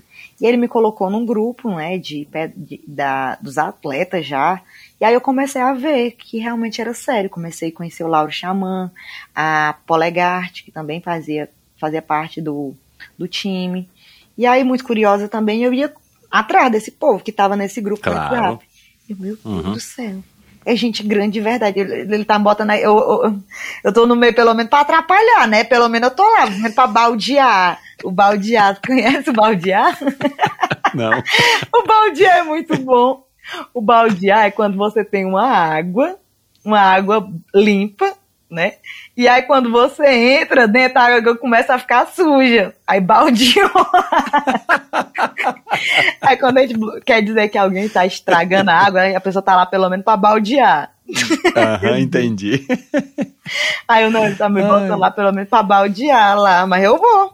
E aí no ano que passou, a pandemia toda, sem competição, eu lá nesse grupo, e aí comecei a ver as competições, começou as competições é, normais do pessoal da Elite, né, o pessoal da Sub-23, e aí foi quando eu fui pegando confiança mesmo nele, e a partir do primeiro convite, depois de um ano que a gente teve a primeira conversa da foto, foi a, a primeira competição em João Pessoa. E ele foi te treinando à distância, vocês nunca tinham se Foi. visto pessoalmente. Não, foi. Ele passou por e aí pediu pra gente ver a questão da velocidade, tempo, tudo isso. E ia passando, ele ia vendo os dados pelos, pelo Strava e começou a ver, não, então dá certo. Então dá pra gente ter uma, uma posição boa. E aí foi, foi indo, e até hoje. Nesse um ano que vocês começaram a se corresponder, a se comunicar, você obviamente ficou super animada, né? Porque era, como você falou, você não estava com pretensão nenhuma quando você começou a, a voltar a pedalar na pandemia e fez os seus posts e tal. E de repente você viu que tinha um caminho ali que, né? Por que não arriscar? Né? Aham. Você acabou aí se desempenhando mais e treinando Oh. com mais afinco, ou treinando com mais frequência. Como é que é uma, como é que era uma rotina, ou como é que é uma rotina tua de treino hoje em dia? Quantas vezes por semana ou quantas vezes por dia? Não sei dia- quantas hoje em dia horas. eu pego até menos a bicicleta, que eu falei que depois que a gente vira atleta profissional, a gente fica todo, todo milindroso, né? todo, todo milindroso, né? Então, assim, hoje em dia o que é que eu faço? Eu pego a bicicleta três vezes por semana, duas vezes eu faço pilates e duas vezes por semana também faço musculação. Mas antigamente podia ser todo dia que tivesse um pedal me, me chamando, eu ia. Por quê? Porque Uhum. era um pedal passeio, eu tava ali rodando, mas eu tava rodando de bicicleta.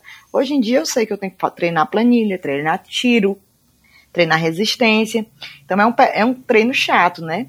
Uhum. E aí, assim, dá pra conciliar hoje em dia, mas antigamente eu pedalava muito mais, mas também eu, eu treinava muito MTB.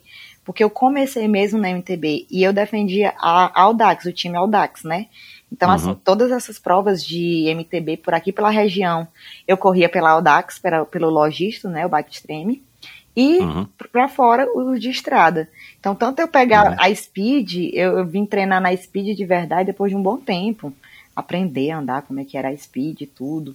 É, depois de um tempinho, já que eu sabia que eu já dominava muito bem a MTB. Uhum. E a tua bicicleta, as tuas bicicletas, elas não têm adaptação nenhuma, com exceção, eu vi que você fez um post aí no final do ano passado, de um suporte de caramanhola para você colocar o teu pé para ele ficar preso ali, mas eu digo com relação ao, à perna funcional, a perna Não. direita. Não, Não é tem n- nada que, que de alguma maneira facilite. É uma coroa normal, um pé de vela Ah, normal. Maria, é uma e- coroa até maior do que era pra ser. A minha- e eu já disse que aquilo lá, o pessoal pensa que eu tenho duas pernas, só pode, que não existe, rapaz. Ele bota pra lascar mesmo. A da MTB até que ela é uma 32zinha, pequenininha, né? Claro. Agora a da Speed, se eu não me engano, é 59. Muito pesado. Até queria que tivesse alguma coisa para facilitar aquilo ali. Na hora da ladeira não tem que como esquecer. Não tem como não pensar na outra perna. Oh, meu Deus, tinha essa outra perna aqui ia ajudar tanto, mas. Não Ô, tem. Micaele, e o que, que você vê- viu e vê na bicicleta? Você vê também na moto, né? Você revelou aqui que Uhum. você também adora moto. O que, que tem, assim, com a bicicleta, com as duas rodas, que, que você gosta tanto? Nossa, Já essa parou pra pensar? A adrenalina, esse espírito de liberdade, essa coisa de velocidade. Eu me sinto realmente viva de verdade quando eu tô. Ou em cima da bicicleta, na bicicleta mais ainda porque é eu mesmo que tô fazendo ela rodar ali, né? Pegar velocidade, É. conseguir subir uma ladeira. Então, assim, eu me sinto muito, muito, muito viva e realizada e consigo ver os propósitos de Deus direitinho ali. Como eu disse, ele Uhum. não ia me fazer vir nesse mundo só para ser mais um rostinho bonito. E vendo e postando e tendo esse feedback das pessoas. Ah, Micaele, comecei a pedalar porque eu te vi. Tô fazendo tal coisa porque vi você. Você me motiva, você me inspira. Isso é incrível, né? Realizada. Realizada, realizada, realizada demais. Eu sou muito, muito, muito grata a Deus. Eu até digo que eu só brilho por conta dessa perna. E eu agora brilho mais ainda com a, com a perna e a, e a bicicleta, né? Pois é. Você você já parou para pensar se diante disso que você acabou de falar, numa espécie aí de de plano, talvez de de estratégia ou de desejo simplesmente de querer fazer a sua mensagem chegar a cada vez mais pessoas? Sim. Porque, né, é, você tem aí, sei lá, perto de 100 mil, 90 mil seguidores. Sim. Mas tem gente que tem 300, 400, 500, tem gente que tem um milhão, né? Aham. E como a sua mensagem é uma mensagem muito bacana, uma mensagem muito positiva, e eu, eu acredito que você não tenha haters, né? Você tem? Não tenho um. Alguém que te jeito. escreve falando, ô, sua Não. mostrada, para de fazer isso. Não Olha lá. tenho um pra dizer Porque a tua mensagem não, perfeita, não dá para ninguém, alguém não gostar da sua acho. mensagem. Não tenho. Eu sou muito grata. Eu tenho 80, não, Olha lá. 85 mil seguidores. Eu posso dizer pra você que não tem um comprado. Não tenho um de sorteio. eu não tenho um pra dizer que eu sou feia. Meu Deus do céu, lá. eu sou muito grata a isso. Eu não tenho hater nenhum, nenhum, nenhum, nenhum. Só Olha lá. pessoas que me Porque, motivam. porque me a tua mensagem é uma mensagem muito, além de ser autêntica, que isso é a regra número um, né, hoje em dia, Sim. é uma mensagem muito legal, cara. Eu não tenho limitação, né? Eu, eu sou aqui do interior do Piauí, uma cidade que a maior parte das pessoas nunca ouviu falar. Sim. E, cara, e você tá brilhando com uma perna disfuncional Uhum. e ainda pedalando, né? Não é só fazendo a dança, né? Porque a dança é uma coisa que eu entendi. Você não faz pra chamar atenção, você gosta de dançar.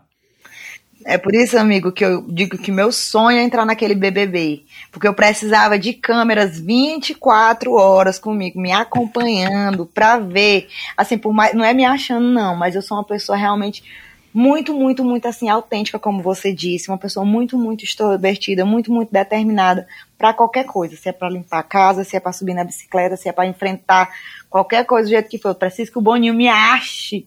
Porque ele tá perdendo essa audiência, porque o que eu ia dar de audiência, porque assim, eu sou atleta, sim, hoje em dia eu sou atleta. Mas antes de ser atleta, eu era a Micaele. Eu era a pessoa, Exato. referência, vocês aqui em Pedro II, eu não sei na realidade de vocês, que nunca tinha visto uma pessoa só com uma perna, bebendo, dançando cachaça, bebendo, bebendo cachaça, dançando, Cachaça. namorando, tendo uma vida normal como qualquer outra. E quando assim, e, e pra cá pra Pedro sempre foi isso muito, muito, muito natural deles, porque eles acompanharam desde pequena a Micaela, e nossa realidade é essa, ser uma pessoa bem desenvoltada. E é o que eu digo, o Boninho tá perdendo, porque no dia que ele me botar naquele BBB, eu só não trago aquele um milhão mesmo se ele não for meu e eu fizer alguma coisa muito assim. Mas que eu vou dar audiência pra aquela, pra aquela Globo, eu vou, pode ter certeza. Mas é porque Será que eles já pegaram a- a- alguma pessoa com deficiência? Eu não acompanho, acho que não, né?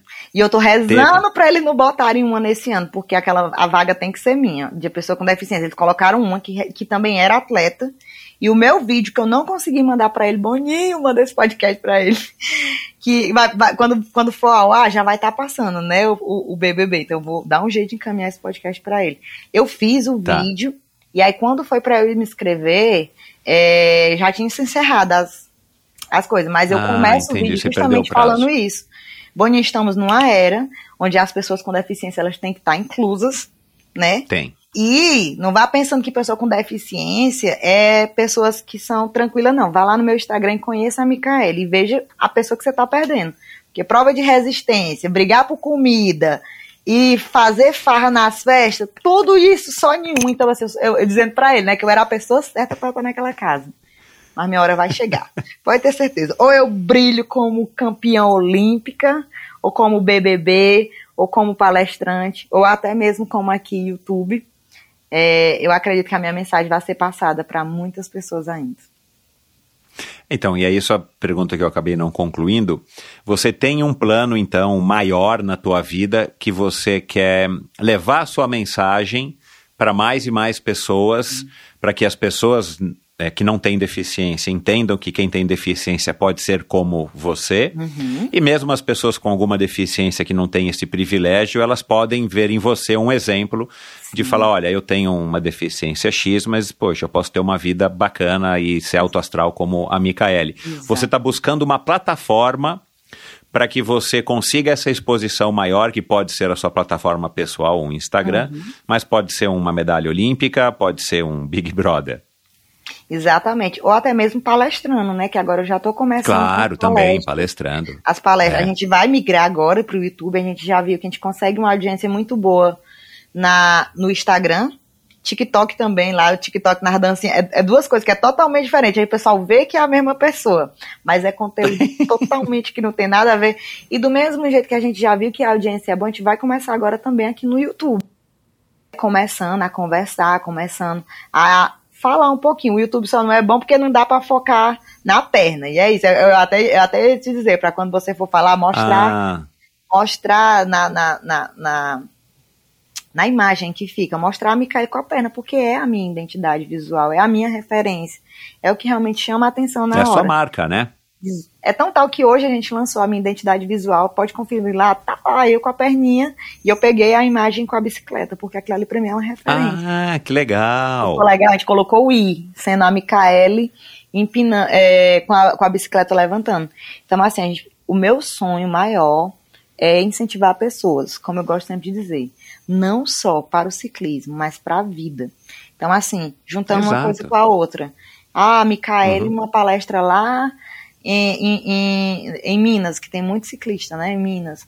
Vai lá, faz um pedal passeio, que é o pedal que eu amo, que eu gosto, mostrando, fazendo aqueles. É, é, passando por percursos difíceis, e depois encerrando com a palestra, me apresentando.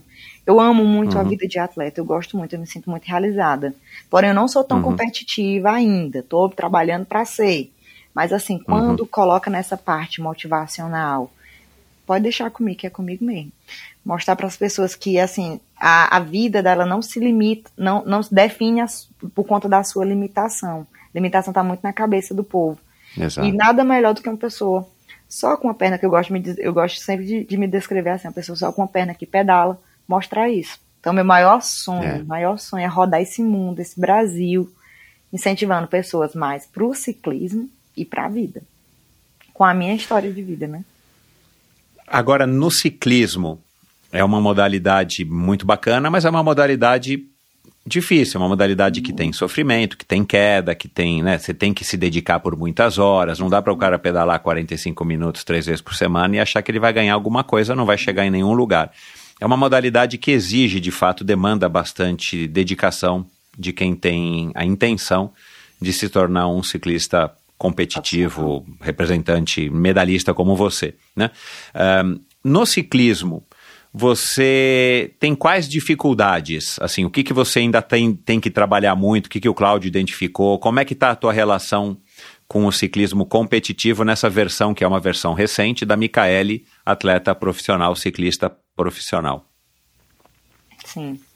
Bom, o que está faltando para mim? A questão mesmo da resistência, força, isso aí é, é, é, é certeza que a Micaele tem muito. Agora é saber usar essa força né? Saber os momentos certos de atacar, ter uma resistência para aguentar depois do, do, do ataque. Então, assim, realmente é ter mais tempo para treinar. Quando eu digo ter tempo para treinar, se eu for dizer que eu não tenho tempo, eu tenho. Porém, para eu me manter como atleta, para me poder viajar, eu preciso trabalhar, eu preciso ter dinheiro. Exato. Então, assim, se eu tivesse hoje em dia condição de acordar para treinar, ter uma alimentação saudável, porque também hoje, é- como você diz, não é só 45 minutos que vai definir, não.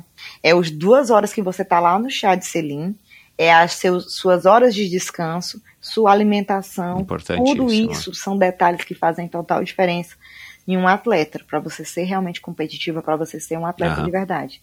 Então, assim, se hoje em dia eu tivesse uma condição financeira boa, que eu pudesse me manter, ter uma alimentação saudável e também ter a terapia, que querendo ou não, a gente tem que treinar também muito a mente. Não adianta eu ter o corpo, alimentação, descanso, se eu não tiver uma mente preparada para para enfrentar, para ver os meus os meus adversários como realmente tem que ser, é, eu com certeza seria um atleta já bem mais já teria bem mais destaque, né? Mas a gente está trabalhando para isso, se Deus quiser, logo logo a gente vai conseguir viver realmente só do esporte.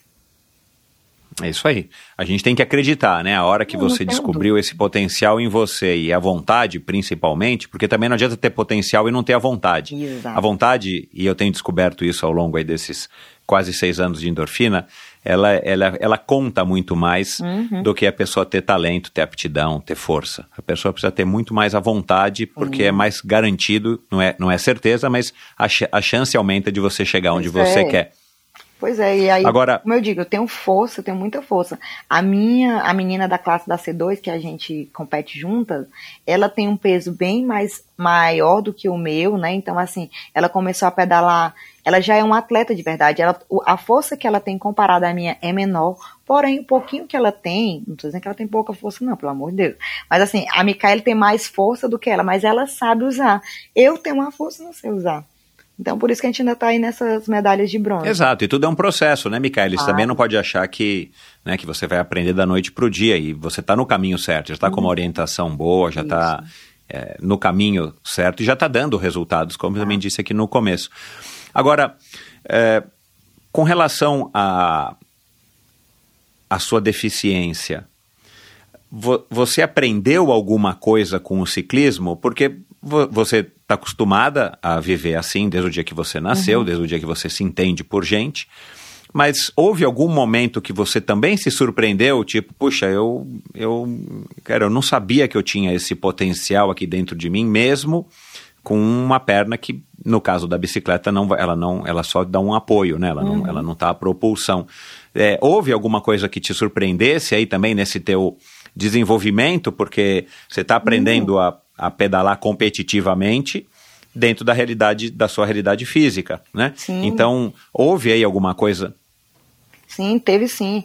Hoje em dia a gente já apoia a bicicleta, a, a perna um pouquinho de lado, ela já dá uma sustentaçãozinha para a gente conseguir pedalar um pouquinho em pé, colocando um pouquinho mais de força. Então assim, o pezinho ele consegue ele consegue com os dedinhos dele dar um apoiozinho e eu me senti mais segura. Quando a gente anda clipada, a gente se sente a bicicleta e desse lado de cá eu sempre ficava mais solta.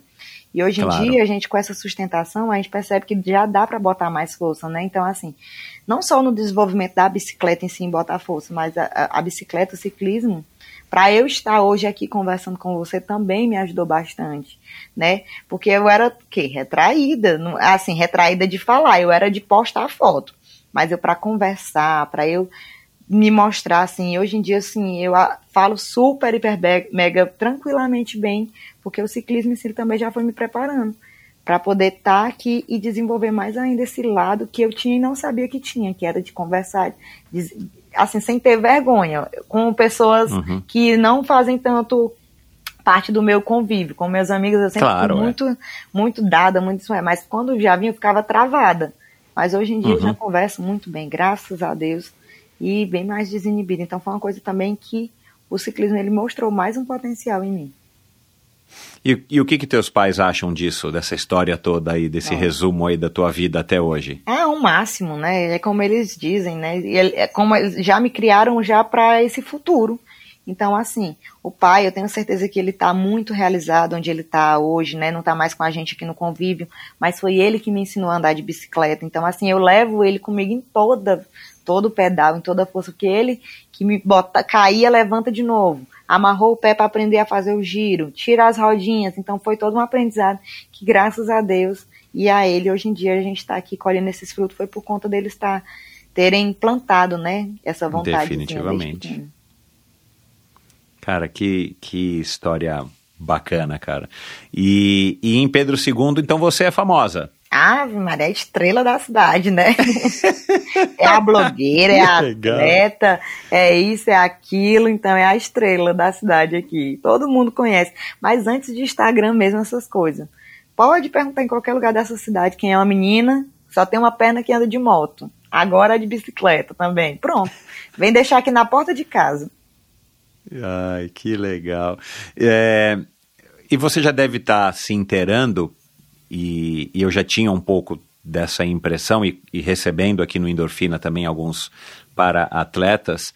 É, eu tenho a impressão, e queria ouvir aí um pouco da sua versão, de que o, o paradesporto, de uma maneira geral, né, e eu recebi aqui para ciclistas, a Jade Malavase, é, para triatletas, Eita, a, a. Jéssica, a Dani Nobili, na própria natação, a Suzana Schnarndorf. Nossa, que honra estar no meio dessas mulheres aqui no Endorfina. Meu Deus do céu. É, então, você chegou pelo menos no endorfina, não sei se é muito, mas você já chegou aqui, Micaela. Meu Deus do céu, nossa.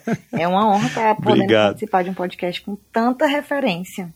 É, obrigado. Mas, enfim, é, há mais estrutura, né? Eu tenho essa impressão que os convidados, esses que eu citei, eles não se queixaram, muito pelo contrário, falaram bem da estrutura do, do, do Comitê Paralímpico, do Paradesporto de uma maneira geral. É, você já está tendo essa noção, você sente que também, mais uma vez, acaba sendo talvez um privilégio Uhum. você ser um para-atleta no Brasil em detrimento dos, dos outros esportes é, para Nossa, é, enfim, o pessoas sem deficiência. para- nossa, a equipe do paraciclismo é algo que é surreal. Eles, eles acreditam muito na gente. Eles acreditam tanto que quando a gente está lá nas competições, não tem como a gente não dar o melhor da gente, porque a gente vê o investimento mesmo que é para estar ali. Né? Tem competições que eles pagam Uhum. a alimentação, pagam a hospedagem e tudo, e a estrutura, tudo muito bem sinalizado tudo muito assim pra gente realmente dar ali e chegar e só brilhar. Então não tem como a gente não fazer o melhor. O, o, o, o Tubiba, a galera toda do paraciclismo são pessoas que realmente acreditam no esporte e vibram junto com a gente em cada conquista, né? Porque Uhum. quando a gente conquista aqui é, é algo que vai assim, que eles também fazem parte. E Uhum. dão todo o suporte e apoio pra gente estar competindo também fora e tudo. E ajudam no que, são, no que for preciso, não tem nada assim a desejar. Que legal. Você está com 28, né, Micaele? Anos? É. Ou o quê? 28 só numa perna. Quanto? 31? Dois. Ah, então pronto, é. 32. É, é que você chegou agora, é que é, para mim era 31, não era 32. Mas você chegou agora e falou assim: "Ah, faz 15 anos que eu aprendi a andar de moto". Aí eu falei: "Bom, 15 com 13, 20, Ah, então eu errei a 28, conta, né?" tá mais. É porque depois Ah, então mesmo, pronto, a gente tá. não conta mesmo, Mas não, enfim. é verdade. Mas é jovem, é uma, é uma menina, é uma menina. É, e o bom do paraciclismo é, isso, que assim, o para Então, isso que eu ia falar. paraciclismo, ele, você consegue ter um rendimento até, assim, os 50 anos, a, a, a, até o minha, meu Deus, até o minha, uma mulher que pedala, ela tem um, uma deficiência na mão, e é da classe C5, e a mulher pedala, pedala, pedala, pedala. Aí eu fiquei, meu Deus, 30 anos, eu vou chegar lá fazer o quê? Nada. Imaginando, né? Mas aí, aí eu agora vendo que o paraciclismo ele tem essa vantagem, que você consegue render muito, muito, muito, muito, muito. Pois é. Até vários anos. Pois é. Graças então você realmente está no início de uma carreira que, que pode durar muito, Sim, né? Vai depender um pouco do, de sorte, né? E, Aham. e da sua vontade e do seu empenho. Então você com certeza está numa trajetória aí bem interessante para representar o Brasil. Né, seja Deus. nas competições aqui é, sul-americanas, pan-americanas e, e mundiais também. As- o seu caminho para chegar em Tóquio, é, em Tóquio não, né? Em Paris, ele é um caminho que, que já está mais ou menos definido aí com o Cláudio e com a Memorial e com o comitê. É, como é que está com o comitê? Acho que ainda não, né? Talvez a, a- a Confederação Brasileira. Mas é, é, agora em 2023 você já tem aí um planejamento e você está, vai, encaminhada para ir somando os pontos para você eventualmente conquistar a vaga ou ainda é uma coisa que está sendo definida? Nossa, tá um sonho que tá muito, muito distante, porque a gente precisa dos pontos, né? E aí, para participar das Copas do Mundo, é, todas são fora. Então precisa de um investimento maior, um investimento muito alto. Talvez para Paris a gente vá adiar esse sonho e já vai começar a trabalhar para Santiago, né? Que é a de 2028, se eu não me engano. Porque assim. É, como- que é, um, que é uma Olimpíada que vai se espalhar, eu acho que pela América Isso, inteira, né? Isso. E Pelas aí, Américas. como a gente não conseguiu participar de nenhuma competição, nenhuma Copa do Mundo é esse ano, talvez para participar próximo ano já vai ficar muito em cima, né, de Paris. Mas Entendi. assim, se não der certo nessa de 2024, com certeza 2028 a gente tá lá. Baldeando, Uhum. né? Uhum. Baldeando Ah, não, competindo de verdade, dando o melhor da gente e botando tudo que tem para trazer a, a tão sonhada medalha. É, a, a Jéssica contou uma história aqui, a Jéssica Messari, né, para triatleta, que eu achei muito legal. Eu não sei se você ouviu, mas ela, depois do acidente, onde ela perdeu a mobilidade das pernas, ela, fazendo a reabilitação, ela, ela descobriu esse gosto pelo esporte e, de repente, ela, é, ela acabou, a- enfim, vendo que havia um caminho para ela seguir e ela fez um plano na cabeça dela, ela contou aqui, que ela falou, bom, quem sou eu, né? Nu- Nunca fiz nenhuma modalidade esportiva, ela, ela era uma daquelas que trabalhava das sete da manhã até as 10 da noite.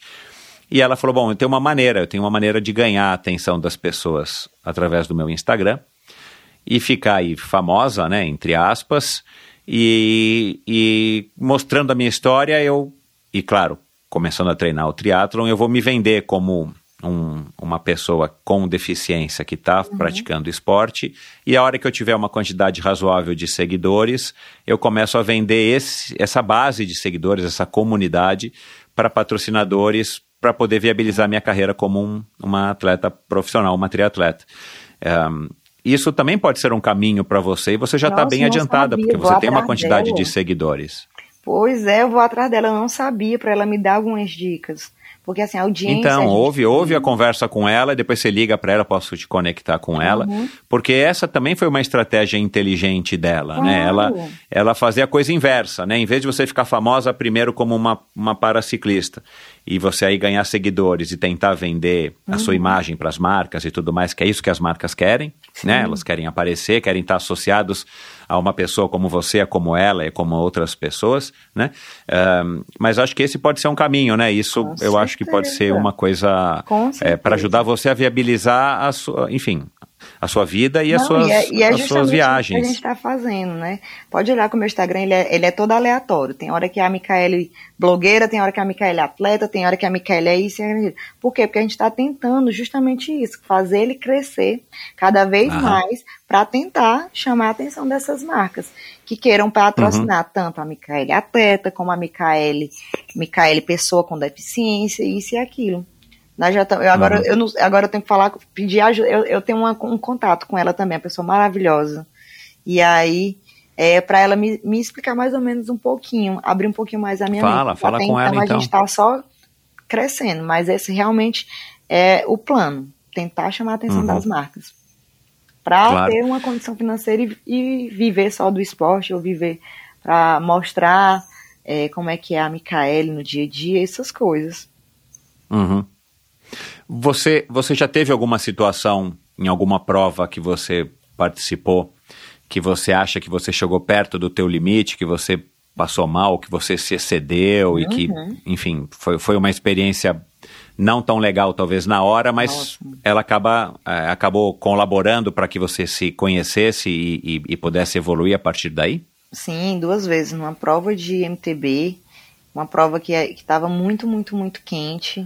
E era uma maratona mesmo. E aí, no 11 e meia da manhã, eu olhei pro sol, não tinha uma sombra de uma pau de palmeira. Nossa E eu, meu Deus, o que é que eu tô fazendo aqui? Meu pai do céu. Aí, tipo assim, não, eu não quero isso pra mim. Eu podia estar em casa tranquila lá. Tranana. E aí eu continuei pedalando, né? E aí eu vi pessoas também lá desistindo da prova. E eu, assim, cansada, esgotada, mas eu ainda tinha força pra continuar. E aí eu, vendo, né? Eu, não, é, é como eu gosto sempre de dizer, eu gosto de me superar. Se eu superar outras pessoas, aí sim.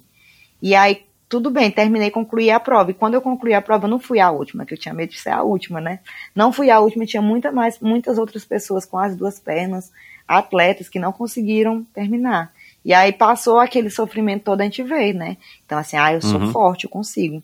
E na prova do Uhum. campeonato de pista, que o Cláudio falou, Uhum. Micaela, eu quero que você dê o seu melhor nas quatro primeiras voltas, são 12 voltas, nas quatro primeiras voltas eu quero que você dê o seu melhor, mesmo que a gente não consiga nada. E aí eu fiz como ele disse, eu lembro que as últimas voltas, eu segurei a bicicleta mesmo só pra, gente, só pra eu não cair. Pedalando, pedalando, pedalando, fica cega, girando, girando, girando, fica tonta, né? E eu só Uhum. me lembro de olhar pra frente e pedalar, pedalar, pedalar. A última volta, realmente, e que é a última, que a gente bota tudo que não tem, né? E foi, e foi a volta que eu consegui fazer com 26, que foi o melhor tempo do que as outras. Quando acabou, cega, só me lembro dele me segurando e a cãibra, né? E a perna tremendo. E aí, ele, aí a gente conseguiu, a gente conseguiu. Mas eu nem eu não entendia. Quando ele falou que a gente tinha conseguido a medalha de prata, foi que caiu a ficha. Eu, ah, então, se aquilo bem ali é a medalha de prata, eu já sei qual é o caminho da ouro. Então, Hum. vou passar esse sofrimento, vou ficar cega de novo, vontade de vomitar, já, e, mas eu vou atrás. Tem, via, tem, tem pedal aqui no MTB que dá vontade de a gente jogar bicicleta de cima da ladeira, com raiva. Mas depois que passa, aquele sentimento de superação, aquele sentimento de vitória, de conquista é muito bom.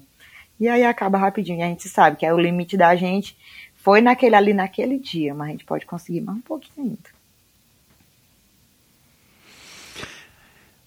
Qual qual a lição assim que que você já aprendeu com o esporte nessa tua relação com a bicicleta? Não precisa ser agora nesses anos agora mais competitiva nos últimos dois anos, mas é, em situações que você teve, porque é isso que eu falei, né? A- o ciclismo, a hora que você resolve fazer uma Não uma, uma subida sua- desafiadora lá, o, o Morro do Gritador, ou que você vai pegar um, um- enfim, um, um trecho mais difícil ou mais longo, ou um trecho muito quente, um treino num dia muito quente e tal, a gente passa por perrengues que vão, que vão engrossando a nossa casca, vão dando pra gente essa base, essa, Uhum. essa resistência que, que, que os esportes de endurance normalmente funcionam dessa maneira, né? Você precisa ter uma bagagem, aquele chá de selim, como você falou, né? No caso da bicicleta.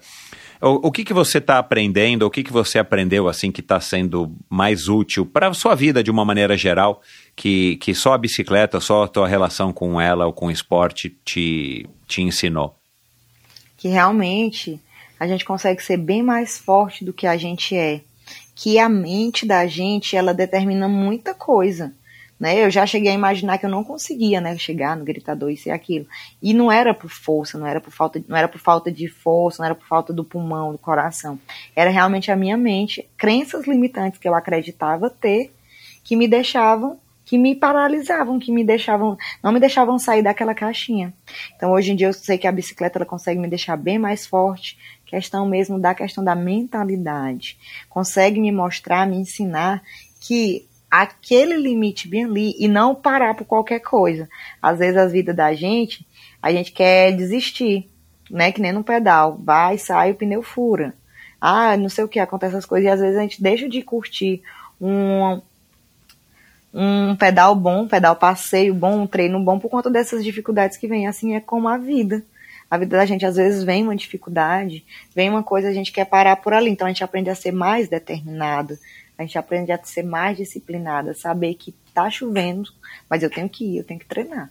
Eu preciso saber aonde eu vou, onde eu quero chegar. Então ele me ensinou muito a ser uma pessoa mais ainda determinada e acreditar que a gente consegue fazer as coisas se a gente sair do comodismo. É verdade mesmo. O esporte é uma ferramenta muito bacana. Aí, em, em Pedro II, depois que você começou a, a, ganhar esse destaque e tal, tem surgido pessoas também querendo pedalar, que seja para dar uma voltinha a peba na cidade, para pelo menos sair do sofá, sair da tela, sair do, do celular? Tem, sempre tem. Eu faço muita questão de estar sempre convidando para pedalar comigo. Né? Aí o pessoal, ah, eu não vou, que eu não vou com o atleta. Mas não, a gente não vai fazer um treino, a gente vai pedalar, né? Aí leva logo pro gritador, que é para começar logo sofrendo, que depois de chegar no gritador vai para qualquer lugar, né? Eu sou ruim também. Bota, me ensinaram sofrendo, aí eu sou do mesmo jeito, ensino sofrendo também. Empurro na ladeira com eles, então assim, é uma forma de incentivar também, para mostrar para eles que também já passei a ladeira empurrando. Então, aí eu digo, se subiu até aqui, na próxima vez você vai subir até mais um pouquinho. Então, assim, sempre aparecem pessoas que querem começar a se motivar a pedalar, pessoas também, pessoas com deficiência no Instagram que tinham vergonha da sua deficiência.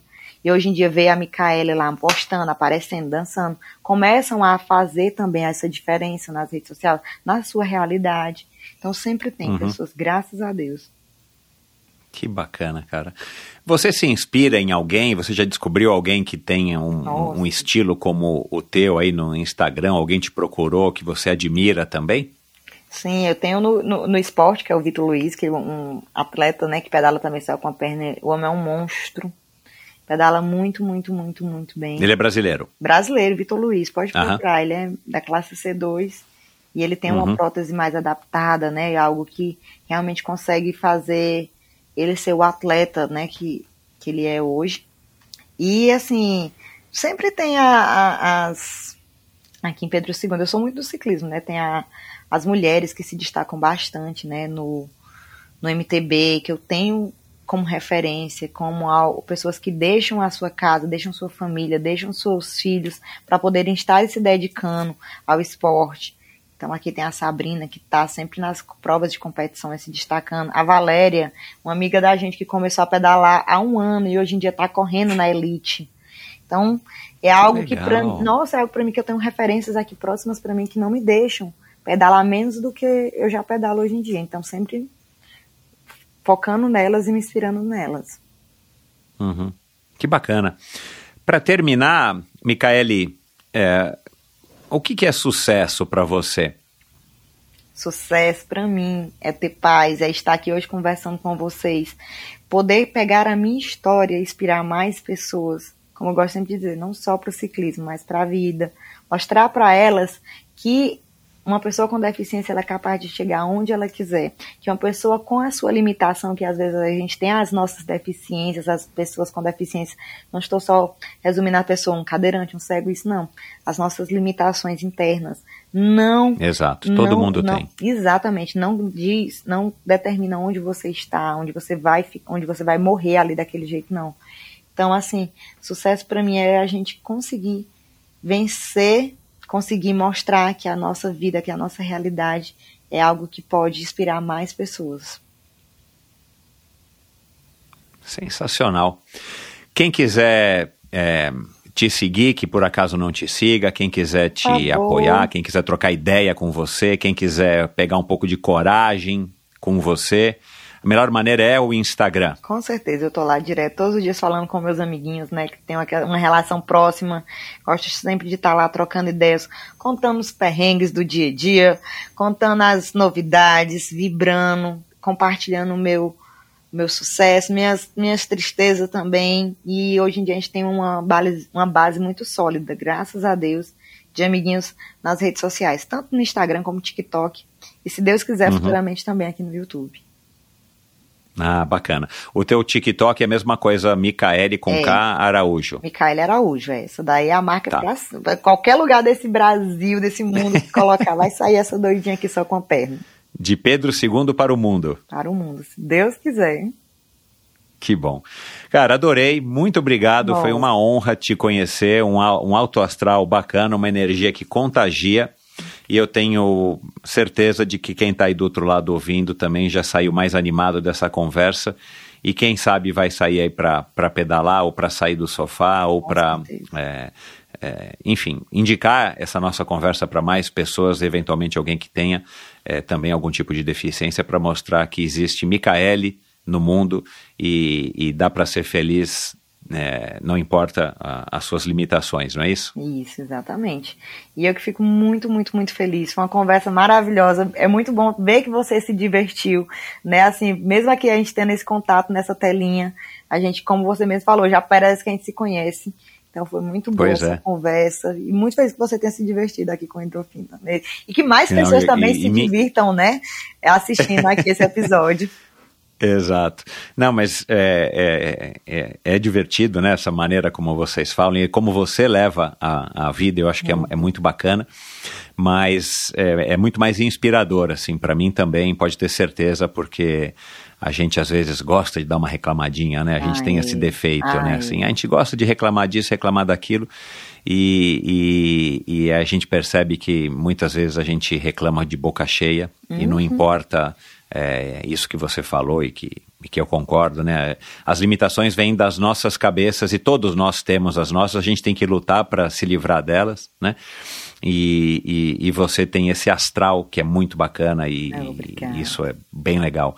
Muito obrigado, adorei. E tenha um bom ano. A gente, é, eu e o ouvinte, a gente segue torcendo por você, tenha certeza.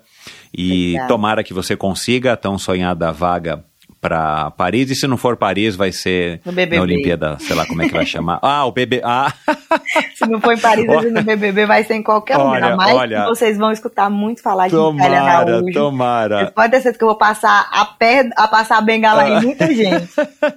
Ô, Micaele, eu devo ter assistido, se eu não me engano, o primeiro BBB, umas partes, né? Assim, Ah, não, você não me recordo aqui muito. Você vai voltar, Não, não, mas eu vou assinar, torcer. então, ó.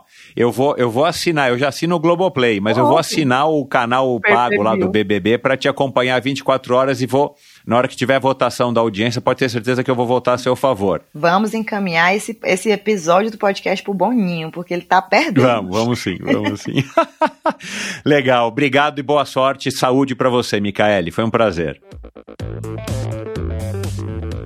E é isso, espero que você tenha curtido essa conversa. Mais um episódio incrível com um personagem sensacional, uma mulher super alto astral, super autêntica, super é, extrovertida, né? Deu para perceber aqui bem nítido como ela é super bem resolvida. E, e eu disse já no ano passado, já venho dizendo isso já nos outros episódios, que 2023 é um ano que ia começar com tudo no endorfina e com a Micaele não foi diferente. Dê um alô para ela, com certeza ela vai ficar feliz, ela vai é, retornar. É uma pessoa super bacana.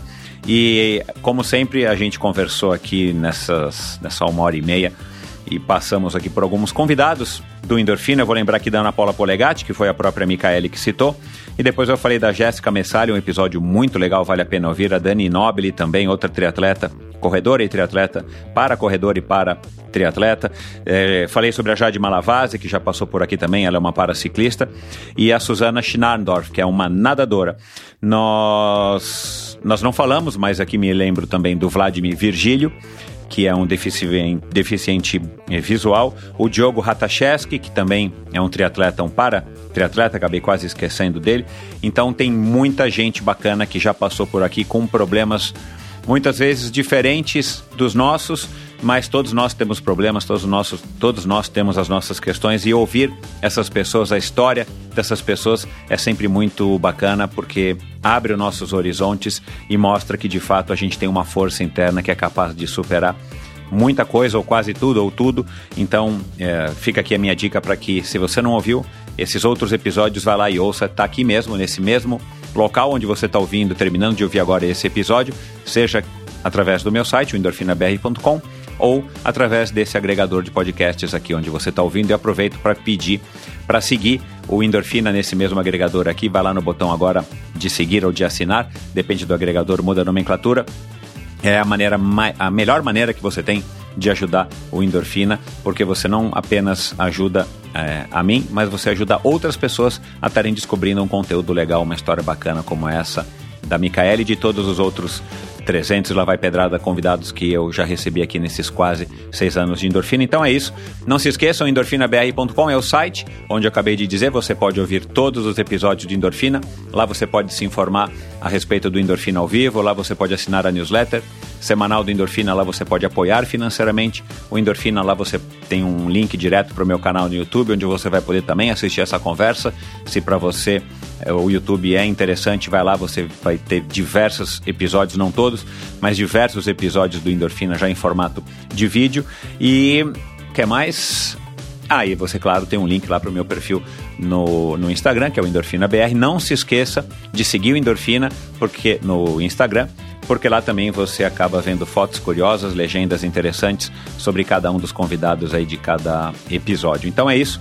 Muito obrigado e até o próximo episódio com mais um convidado ou uma convidada excepcional com uma história fantástica, como foi essa aqui da Micaela. Afinal de contas, todos nós gostamos de boas histórias, não é verdade?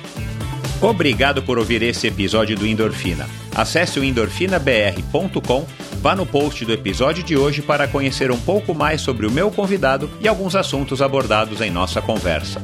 Lá você ainda encontra todos os episódios do Endorfina. Siga o Endorfina BR no Instagram e confira imagens inéditas e inusitadas dos meus convidados. Participe enviando comentários e sugestões. Se você curtiu, colabore assinando Endorfina no seu agregador de podcasts preferido e compartilhando com seus amigos.